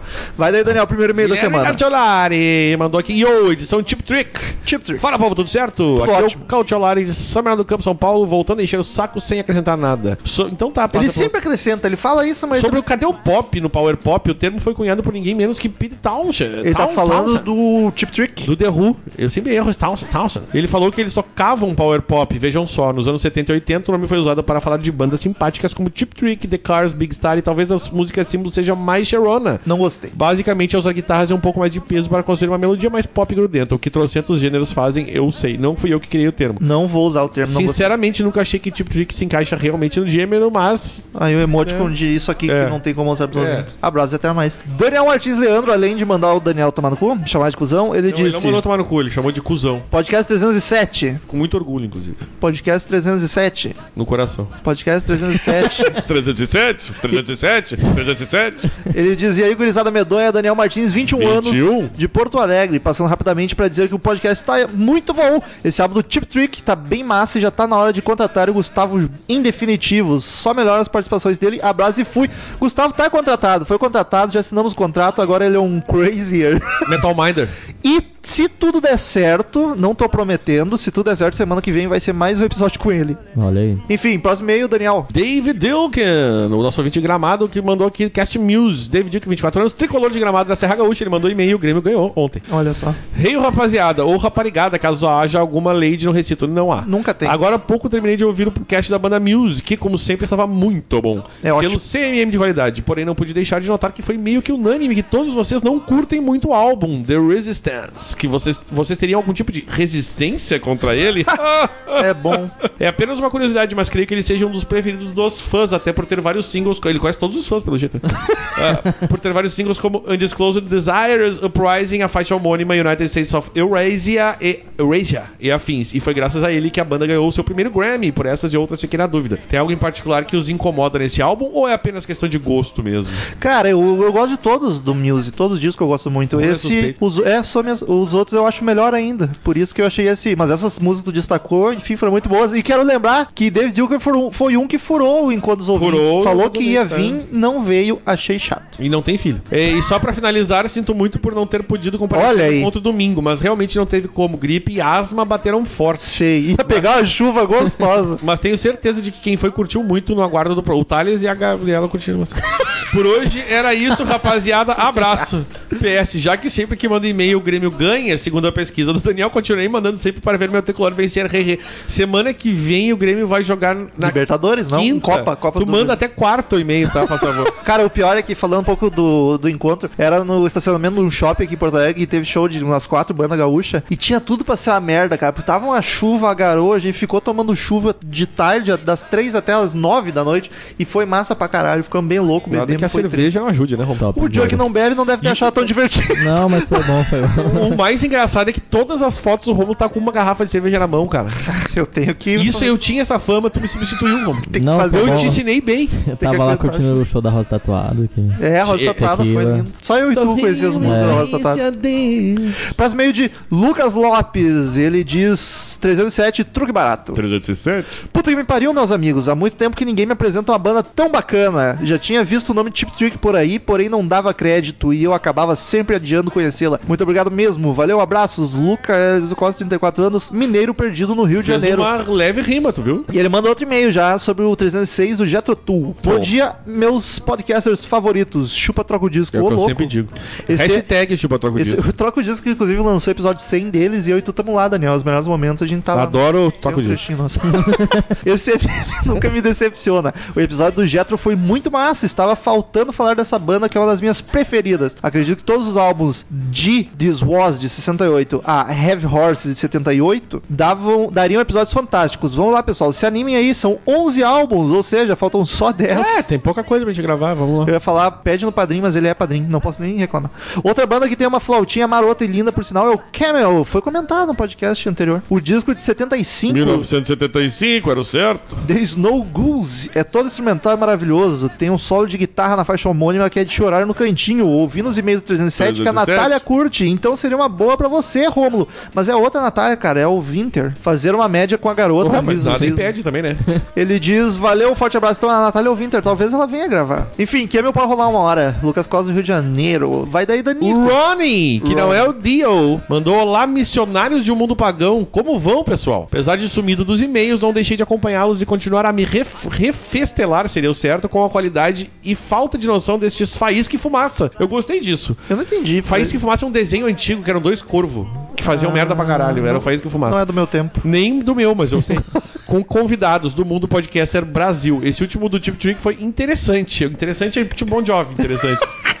Eu gostei pela qualidade de execução dos músicos, mas em termos de originalidade, de originalidade não vi muito, então tive a impressão de que o produtor quis recuperar os bons tempos da banda e buscou aquilo que agradava aos fãs de rock de maneira geral. Eu discordo fortemente dessa afirmação. Então foi um rock bar com caderninho, anotou quais estilos são preferidos pelos tiozinhos e garotões cabeludos, maquiados, rebeldes, motoqueiros e de camisa preta com algum dragão ou ser disforme na estampa. Eu vou dizer que eu entendo ele tem essa impressão. Eu até concordo leve. Não, eu discordo. Mas ficou bom Eu pra entendo, caralho, mas foda-se. voltou para o estúdio e falou: faz aí uma igual Sex Pistols, agora outra parecida com CDC e assim por diante. É tipo o rock and roll do Judas. Veja bem, o som é muito, muito bom, mas não é diferente. Exato. Não sei, tal- e que não- eu não sei qual é o problema, entendeu? É, eu não acho problema. Não, Não, tem que ser sei, talvez. diferente, Ou né? o CDC, né, cara? É, é. Não sei, talvez hoje em dia, Creedence, talvez hoje em dia saber fazer um riff já seja mais do que suficiente. Eles souberam muito bem. De qual, sempre foi, né? Não, não é hoje em dia. De qualquer forma, não conhecia os, e o CMM me apresentou. Obrigado, um abraço e tem que manter isso aí. Vamos manter. Já diria o Temer, né? Ronnie! Só queria dizer aqui que Tip Trick é uma banda sensacional. né? Olha aí. Olha só, eu não uma das conhecia minhas quase nada. preferidas. Sério? Olha aí, Vai, então- Deveria Joe! ter um podcast dos, dos álbuns antigos Então também, tu né? Deveria ter uma tatuagem no braço. No lugar daquela ali. Pra quem não sabe, o Joey fez a tatuagem do Poison no braço. É. O Daniel está consternado. Olhem a foto do Brett Michaels, o, braço, o antebraço esquerdo dele. É exatamente no mesmo lugar, é a mesma Aí tatuagem depois que vocês vão no meu John fez. Instagram que eu vou postar em breve. Ô, Joey, tu vai me fazer um favor, tu vai me dizer que disco do Chip Trick eu ouvi, então, dos antigos, porque Tá. eu não conheço nada. Próximo meio de Patrícia Giovanetti, de 32 anos, Rio de Janeiro. aí, Assunto Paty? baita rocão. Fala, povo, tudo certo? Tudo ótimo. Primeiramente, que abertura sensacional, hein? Foi o Que Gustavo sucesso, Chagas Gustavo. que fez a abertura. Já falei pra vocês separarem uma gaveta de meias e cuecas pro Gustavo aí no estúdio. Tá, tá separado já, tem uma cópia da chave. Daniel, não liga não. O Romulo tá numa fase meio Kiko, em que ele não empresta a bola e faz só o que ele quer. eu não entendi por que isso. O que que eu fiz? CMM sem suas piadas de alto nível nunca será 100%, ainda mais com esse corte de cabelo novo. Ai, Tô obrigado, querida. É, mas não esquece que ela falou que tu é frio com colaboração gelada. Eu sou um White Walker. Olha aí, nunca viu Game of Thrones. Não, mas não precisa, tu É. faz tanta merda. Eu já sei todo seriado e nunca vi essa merda, tá ligado? Sobre o álbum, que coisa deliciosa, que vibe foda, dá pra deixar tocando na íntegra numa festa de boa. E o God Going On foi eleita a favorita, baita rocão. Tu ouviu o disco novo? O disco novo do Eu, o Trick. Tá tipo ah, eu. não, não escutei todo ainda. Ô, meu, eu escutei o foda- podcast, mas não Foda pra caralho. o... Sei, eu ouvi o podcast assim, tô ligado. Pior que eu escutei. O episódio foi sensacional mais uma vez. PS, PS é maior que meio. Queria pedir aos ouvintes fodas do CMM, mas é muito importante.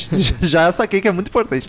Queria pedir aos ouvintes fodas do CMM que demonstrem mais esse amor pelo, entre aspas, melhor site das Tira as internet. aspas que é a verdade. Compartilhem os episódios, comentem no site, leiam os textos que nossos amigos escrevem com tanto carinho em seu tempo Não, livre. com tanto carinho e com tanta destreza, porque Pô. são belíssimos textos. Carlos Augusto e Daniel Ribeiro estão É. se puxando demais. Façam valer esse carinho que eles têm pela gente. Não tem desculpa, hein? Caixa alta. Se tem tempo pra conversar no WhatsApp, tem tempo pra compartilhar as publicações e ou comentar os textos. Assina embaixo, isso aí. No geral, galera, só o podcast. Esquece do- dos textos.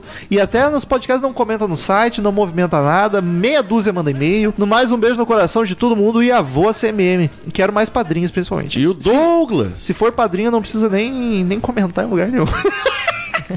Douglas, eu te ama. Ô Feed- Douglas, vai ter um episódio pra ti em breve. Feedback 307. Tip Trick, we are alright.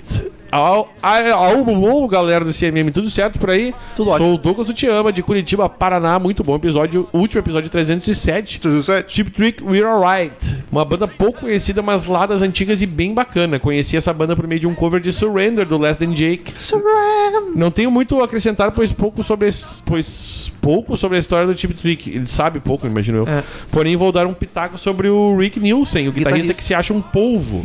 Aquela guitarra Polvo é ótimo. Aquela guitarra gigante sempre acha que é uma montagem. Ele fez uma boa participação no documentário Sony Highways sobre a gravação do álbum de mesmo nome do Foo Fighters, que foi produzido pelo Dave Grohl, Romulo Pira. É o pior que eu, tenho, eu quero assistir esse documentário ainda. O Rick parei participou, o Rick, Rick Robin, participei e foi sucesso. O Rick participou do primeiro episódio na gravação da música Something From Nothing. Achei bem bacana o episódio e a participação dele nesse episódio. Já sabemos que tem- Episódio, episódio. Já sabemos que tem um guitarrista bom no disco do, do Foo Fighters, então. Enfim, continuem com esse trabalho e aguardo mais episódios sobre bandas das antigas, como, por exemplo, The Who, Mr. Sister, Janis Joplin e Rolling Stones, Rolling. Stones- Opa, peraí. Oh, falei sem querer. Rolling Stones Abraços. não vai vir nunca, já falei. Tira esses dedos. Ô, Rômulo, tira esses dedos grudentos daí. O pior é que The Who a gente vai fazer por- antes do Rock in Rio, ainda já falei isso. Twisted Sisters é um que, olha, até hoje não apareceu, tem que rolar, eu gosto muito. James Joplin já teve dela, mas dá pra fazer dos discos também. A mina é foda. Mas enfim, é, é engraçado que uma das, das principais reclamações sobre o Crazy Metal Mind é que a gente só fala de banda antiga. e ele fede mais. o pior é que eu tava vendo com os ouvintes no grupo do Whats. O Daniel nem tá me ouvindo, então eu vou Tô ouvindo, Joey. caralho. Os ouvintes do grupo do WhatsApp. Porra. A gente começou a contabilizar quanto podcast tem de banda dos anos 2000 pra cá. E tem uma caralhada, meu. Enfim, muito obrigado, queridos ouvintes, por mais uma companhia maravilhosa, mais um podcast lindo de um disco saboroso. Até semana que vem e tchau! Dá tchau, Daniel. Tchau, gente. Dá tchau, Joey. Falou. Não, dá tchau. Tchau. Estamos encerrando. Obrigado pela presença de todos e no próximo tem muito mais.